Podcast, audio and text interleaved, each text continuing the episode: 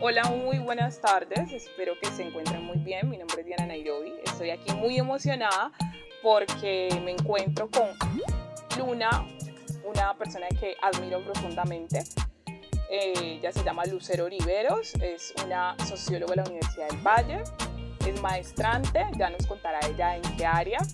Ha sido una trabajadora de los derechos humanos incansable, yo creo que aproximadamente hace unos 10 años o un poco más.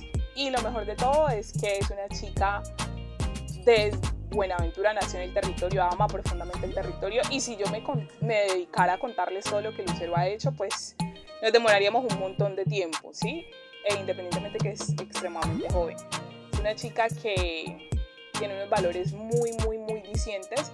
Y eh, yo me acuerdo que mi primer acercamiento con ella, y siempre se lo he dicho de mi admiración, eh, fue una vez que estábamos en una cátedra en la universidad de mujeres, una cátedra feminista, y Luna dijo una frase que a mí me tocó mucho y ella dijo, es que no siempre lo establecido o lo políticamente correcto es lo que se debe hacer. Con esa frase, Luna me enamoró. O sea, yo ahí quedé perdidamente enamorada de Luna en términos de su activismo, porque realmente eh, de las mujeres contemporáneas que yo me he podido relacionar y de quien siento una admiración profunda es ella, entonces esa es la introducción de, quién es Luna, lo que yo alcanzo a ver, pero entonces sería muy, muy, muy bueno que Luna nos contara, aparte de todo su proceso político que todo el mundo conoce y que, bueno, que no todo el mundo, que las personas que están inmersos en este mundo conocen, quién es Luna o cuál es la Luna que no es activista, qué hace Luna, qué le gusta hacer. Eh, que la definía ella, pero no al activista, sino a, la chica que es extremadamente joven, que tiene sueños y que quiere hacer un montón de cosas. ¿Quién es esa luna? Eso quisiéramos saber. Bueno, muchísimas gracias Nairobi por invitarme a este espacio. Estoy altamente agradecida, pero además muy eh, sorprendida. Creo que me describes de una forma muy bonita. ha sido muy generosa en esas palabras. Eh, pues bueno, primero decirles que mi nombre es Ana Lucero Libros Arboneda, eh, Ana por mi mamá, y desde ahí decirles también que el Luna es porque mi madre siempre quiso colocarme Luna, Luna Lucero. y bueno, mi mamá, de hecho en estos días hace poco me decía como, bueno, yo no te pude colocar Luna Lucero. Y así decidí también llamarme porque tengo una conexión muy especial con ella. Así que bueno, siempre estoy como tratando de honrarla en todos los espacios. ¿Quién es eh, Luna Lucero? Y que es como mejor me defino.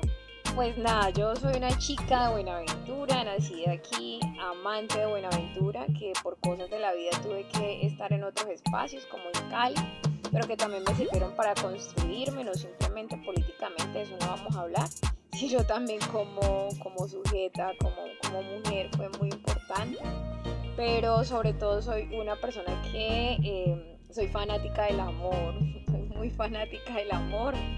A mí lo que me mueve es desde ahí. Entonces todo lo que hago, todo, absolutamente todo, lo académico, lo, eh, en mi trabajo, el, tema del activismo, mi familia, la gente que está cerca a mí, lo mueve, me mueve desde ahí, ¿no? Desde el amor, amigos, amigas, eh, es como es decirles como eso, eh, no sé a dónde más coger, creo que hasta ahí. Bueno, me introdujiste a una parte muy chévere y digamos que lo más chévere de esto es que uno tiene unas preguntas pensadas y se va dando como hacia donde eh, es, en este caso, la Nefertiti libertaria, que de igual modo yo ya les he contado que es Nefertiti libertarias. Yo me acuerdo que yo eh, cuando estaba hablando de este proyecto hace cuatro años se lo comenté a Luna y es para que vean que las cosas toman tiempo, pero se van dando. Y me encanta eso que acabas de decir. O sea, tú a ti te define el amor. Y yo creo que a muchos seres humanos efectivamente nos define el amor. Bueno, aquí nuestra invitada nos ha puesto sobre la mesa unos puntos muy, muy interesantes. Entonces, quisiéramos conocer desde la perspectiva de alguien que tiene mucho, mucho, mucho trabajo de campo, de alguien que ha trabajado con mujeres desde hace muchísimo rato. ¿Por qué crees que el sistema logra transversalizarnos desde el amor de la manera en que lo hace? Eh, Y digamos que soy un poco más específica, porque crees que independientemente de que tengamos um, proyectos muy ambiciosos, um, trabajo, familia, hermanos y cualquier cantidad de cosas, nos transversalizamos tanto por el amor que a veces hasta nos perdemos nosotras mismas, ¿no? Perdemos parte de cosas que son emocionales, que no deberíamos negociar y nos vamos como dejando llevar en eso. Entonces quisiera saber con la experiencia que tienes desde tu parte académica, desde tu parte eh, que has trabajado con tanta gente, que nos contaras qué crees que puede llegar a ser y por qué crees que puede darse eso. esa pregunta me parece muy importante. Eh, pero sobre todo yo empezaría a decir que el amor no es el problema, ¿no? O sea, el amor no, no, deberíamos como meterlo ahí. Yo creo que finalmente la discusión está en cómo se ha construido el amor para las mujeres, en cómo se ha construido el amor para los hombres, en cómo se ha construido el amor para las personas diversas, ¿cierto? Entonces, en esa construcción del amor, pues a nosotras sí nos han dicho de lo que tenemos que renunciar, ¿no? Porque además de eso, en esa, en esa construcción nos han dicho que básicamente eh, hay que hacer feliz a un hombre para las mujeres heterosexuales, por ejemplo, ¿no? Y eh, el hacer feliz a un hombre básicamente está en que tú puedes renunciar, porque además el amor todo lo sufre, el amor todo lo puede, la, la, la, ¿cierto? Todo este discurso que eh, sin necesidad de entrarme, a entrarme al, a, a, todo el mundo de la religiosidad y demás, ¿cierto? Porque el que plantea esto es la Biblia, ¿cierto? Eh, y la Biblia yo creo que también se descontextualiza, o sea, la gente lo, descontextualiza de ahí, ¿sí? O sea, no está, no está bien, creo, pues, como dejar todos tus planes como mujer para que, para, para vivir el amor, o sea, el, amor en cambio, como es una construcción, uno debería construirla también, entendiendo que... Eh, es crecer juntos. Por ejemplo, el amor este de pareja, ¿no? ¿por qué no crecer juntos? Porque hay alguien que tiene que estancarse. Y básicamente es como eso, ¿no? O sea, como permitirse también hacer un análisis muchísimo más riguroso del ser, ¿cierto? Y pensarse entonces desde ahí, eh, bueno, sí, e, en este, en este momento me están diciendo a nombre del amor, pero siempre ha estado a nombre de algo. Entonces, a nombre de eh, tener un buen cuerpo, entonces tenés que hacer cirugías, hacerte cirugías, ¿no? Porque es que la mujer tiene que verse de cierta forma. Entonces hay unas construcciones sociales e históricas que se imponen a la mujer, ¿sí? Entonces básicamente lo que, lo que habría que cuestionar no es el amor, porque el amor es la cosa más bonita que hay en el planeta Tierra, ¿sí? nosotros estamos aquí por amor únicamente. Eh, pero sí está en cómo nos repensamos las relaciones sexoafectivas desde mujeres negras, heterosexuales y no, y personas diversas. Entonces, en algún momento yo me acuerdo que yo decía como, bueno, ¿y cómo era eso de la diversidad? Pues, ¿cómo era? Las mujeres también están sufriendo la diversidad, pues sí. Y le están sufriendo, también lo están padeciendo porque las formas en las que nos enseñaron a amar son muy eh, malignas, son malas, son dañinas, ¿sí? Entonces hay un rol establecido de alguien que tiene el poder porque las relaciones de pareja son también relaciones de poder, ¿cierto? Y en esa relación de poder pues hay alguien que cosifica a la otra o, que minimiza a la otra, ¿cierto? Y el problema es ese. Entonces uno diría entonces que si el problema únicamente es entre hombre y mujer, entonces con las relaciones diversas se acabó y es lo mismo. Sí, hay muchas relaciones diversas que no se cuestionan, eh, eh, esto estructural sigue repitiéndose de cómo hay uno por encima del otro. Y ese es el verdadero problema. Y yo a eso no le llamaría amor. Yo eso le llamaría una construcción social de, eh, de, de, lo que llamamos amor, ¿cierto? Pero para mí ese no es el amor. El amor es una vaina para mí mucho más profunda, ¿sí? Y que va más allá de lo sexo afectivo, además. Luna, muchísimas gracias. Tú siempre presentándonos eh, temas muy, muy interesantes como las relaciones de poder, una relación afectiva, eh, especificándonos que esa manera en que nos han estructurado probablemente no es la más sana. ¿A qué dirías tú acerca del amor? No sé, si tuvieses como 10 años atrás, ejemplo, más o menos, es eso. Pues yo no sé, mira, yo realmente siempre creo que las experiencias son individuales también, ¿no? Que no podría generalizar y dar un consejo porque además quién soy yo también para darlo, ¿no? Pero, pero, pero hay ciertas cosas, hay ciertas cosas y es, más que decirle a esa niña de 17 años, es proponer también una mirada mucho más allá hacia los padres también, ¿no? Y es cómo se construyen a las niñas y a los niños, ¿sí? Para que una niña de 17 años pueda también amar con total tranquilidad, ¿cierto? O sea, eh, eso de negarnos la posibilidad de ser, de sentir, el amor se siente, yo creo que, que no está tampoco, ¿sí?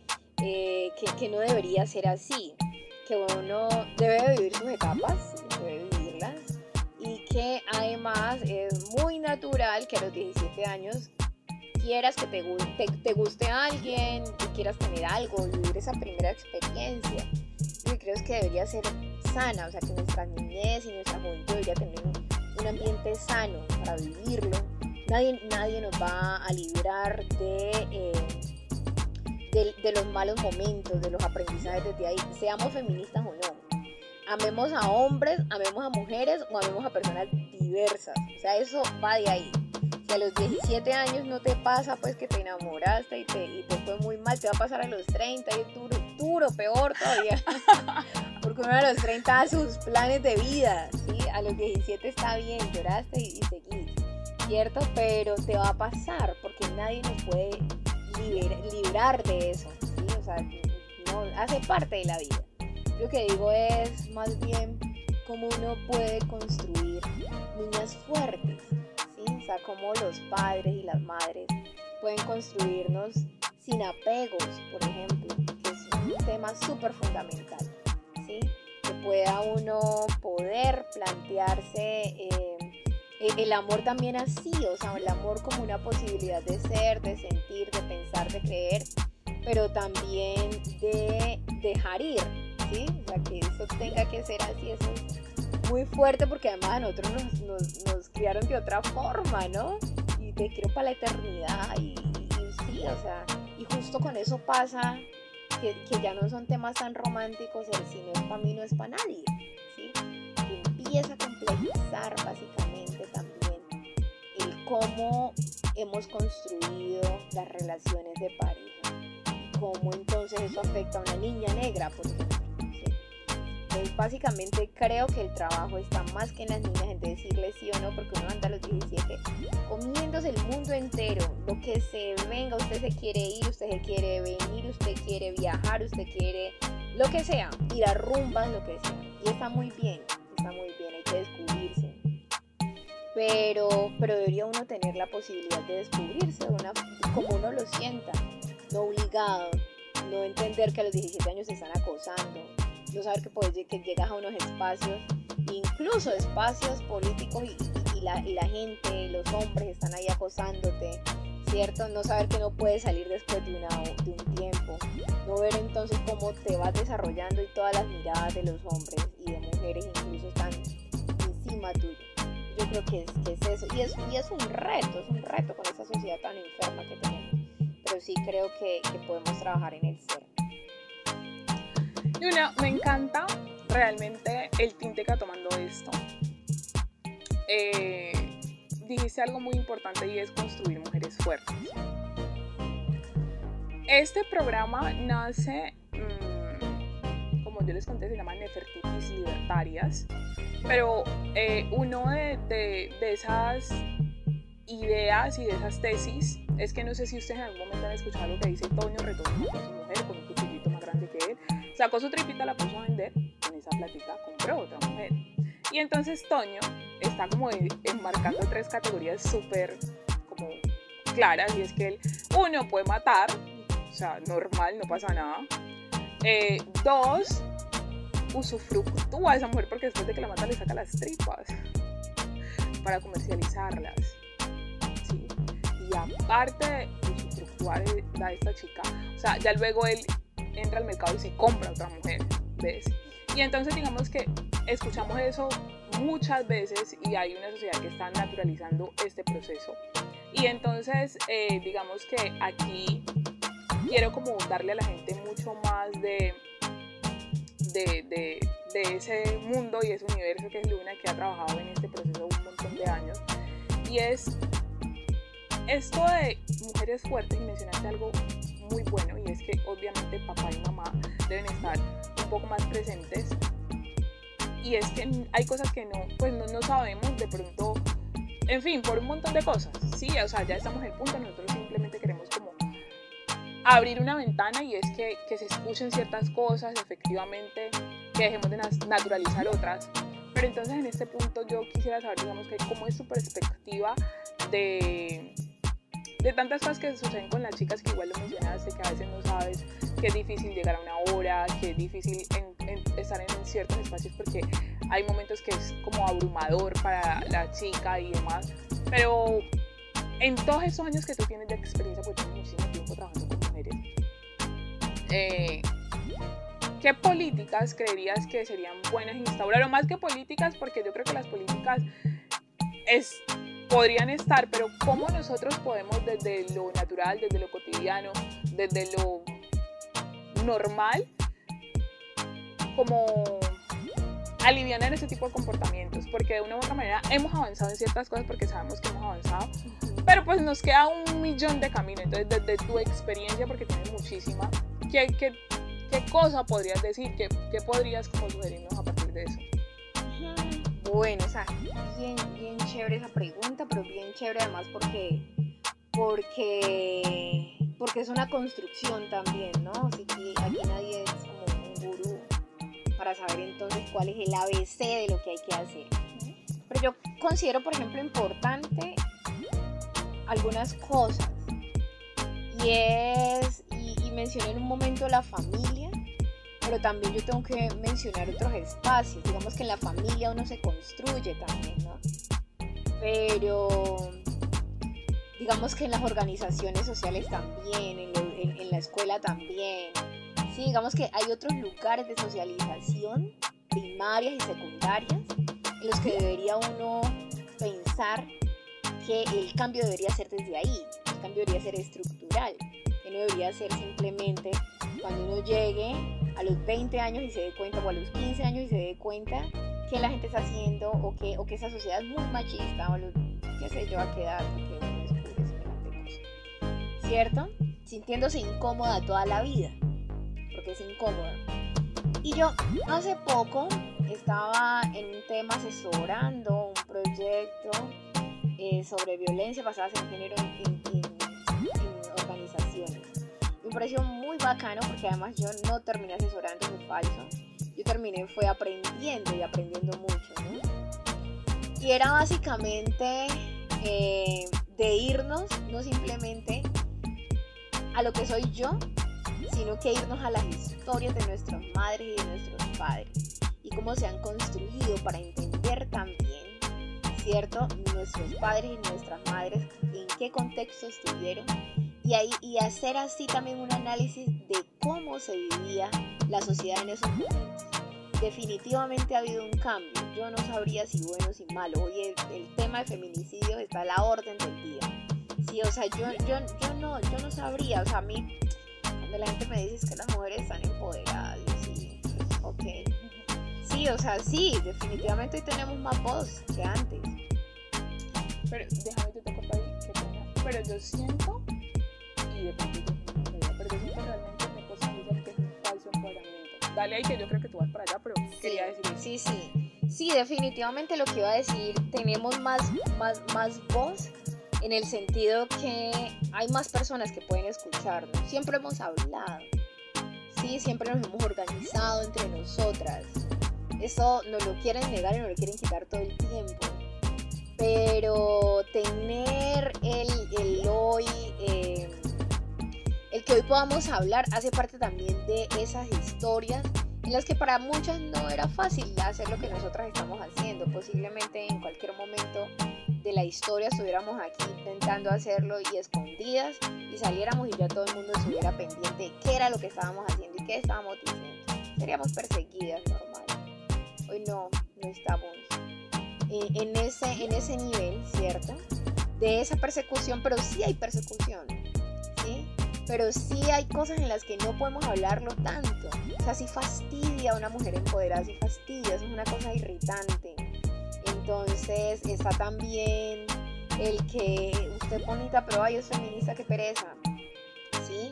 O ay, es que a las feministas no se les invita. O sea, yo por ratos, por ratos, estuve siendo la daña procesos. O sea, por mucho tiempo. Por decir es que hay que hablar desde el tema de mujer. Y hablarlo no es simplemente decir vamos y las incluimos, sino que hay que pensar cómo se hacen transformaciones políticas importantes, ¿sí? Yo ya no estoy peleando con nadie, o sea, yo siento que yo en los espacios ya no estoy, uno pasa también ese proceso, pero hoy sí creo que hay que hacer incidencia. Que la incidencia tiene que ser otra, o sea, que en ese momento se hizo con los compañeros y compañeras en la universidad, en los grupos y demás, pero que hoy hay que pensarse en cómo se transversaliza, por ejemplo, el enfoque de género en el tema de la educación, por ejemplo, ¿no? Y el enfoque de género, pero género, y estamos en Buenaventura, y todas en Buenaventura, donde la mayor población es gente negra, ¿cierto? El enfoque de género comprendiendo las dimensiones de lo étnico-racial. Y eso es importante, y eso es necesario, ¿sí? Y desde ahí entonces entender los contextos que vivieron nuestros padres, nuestras madres, nuestras abuelas, abuelos, para decir, venga, culturalmente estaba establecido así, genial, no es como queremos vivir. No, no funciona, no ha funcionado, no es correcto. O sea, si hay que cambiarlo, hay que cambiarlo. Véngase quien se venga. ¿Sí? Y la incidencia hay que hacerla, hay que hacerla en todos los sentidos, hay que hacerla en la familia, hay que hacerla en las organizaciones, hay que hacerla en la escuela, hay que hacerlas también desde políticas públicas, que se piense desde ahí que el tema esté a la orden del día todo el tiempo y que la gente en serio, en serio, y a mí me parece muy bien, se abstengan cuando uno diga, ay, soy feminista, se abstengan. Porque eso nos ha salvado también. Definitivamente. Ha salvado encontrarnos esa gente que sabe que si, que si a nosotros van a venir a, a acosarnos, a vulnerarnos, a, ser violentas, pues normal públicamente lo hacemos saber también, porque además el, hacerlo público ha sido una posibilidad de guardarnos, ¿sí? Hay que hablar, siempre hay que hablar. Igual nunca nos escuchan, pero hay que hablar, hay que hablar definitivamente, ¿sí? Y que el silencio no, no, no esté más, o sea, que rompamos ese tema del silencio, porque en la medida que se va rompiendo, entonces vamos diciéndole también venga, está, usted habla muy bacano de la salud. Hábleme usted de cuál es el componente de, sí, de, de género en ese tema de la salud. ¿A usted, usted entiende que esas, esos modelos de desarrollo que han pensado en el Pacífico no han tenido en cuenta que, las, que hay mujeres eh, enfermeras y médicas tradicionales y que para nosotras la espiritualidad es importante y que desde ahí entonces la salud tiene que ser integral pasando de la salud mental, ¿cierto? La salud espiritual a la salud física. Sí, o sea, háblenos de, o sea, cómo se construye el enfoque de género desde ahí. Ese, ese es el punto, ¿sí? Ese es el punto, ¿no? No simplemente yo, pero te digo, yo ya no peleo con las organizaciones, con los muchachos, todo bien.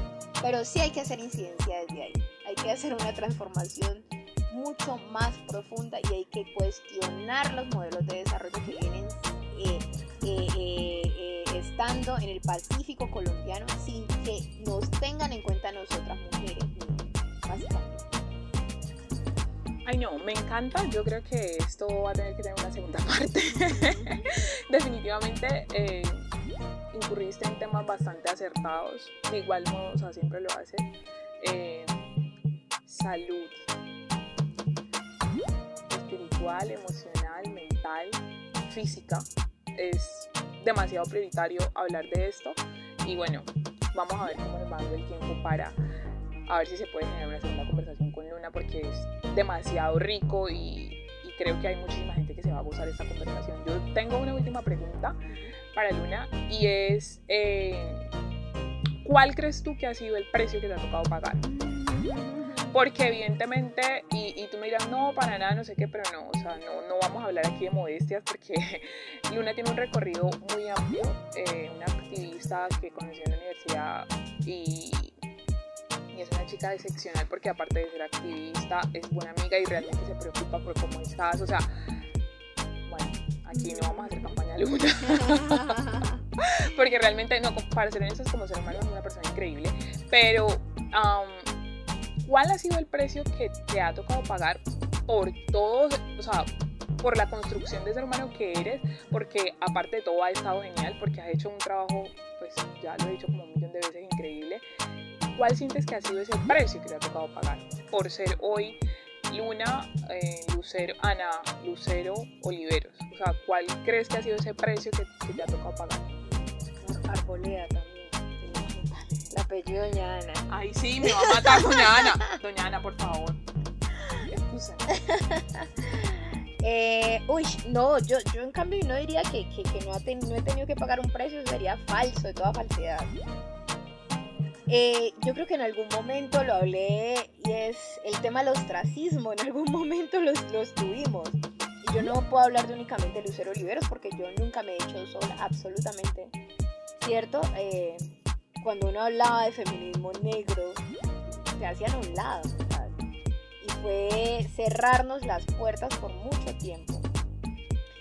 Pero en cambio se voy a decir algo, que ese, es ese, ese proceso, ese momento en el que nos cerraron las puertas y nosotras seguimos hablando de feminismo negro, para mí fue lo más importante que ha pasado. Una, porque seguía así bien terca eh, eh, hablando de feminismo negro leyendo sobre el feminismo negro y construyendo desde lo que yo siento y he vivido desde el feminismo negro. Pero dos, mm, digamos que fue también importante porque, ¿sabes?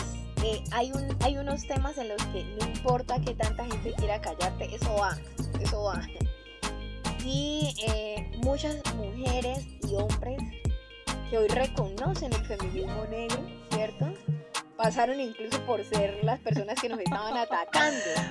En esos días una amiga escribió una, un artículo sobre feminismo negro y hablaba sobre las que, y ella decía, en algún momento yo no me paré desde ahí, burlaba también de la, del asunto, ¿cierto?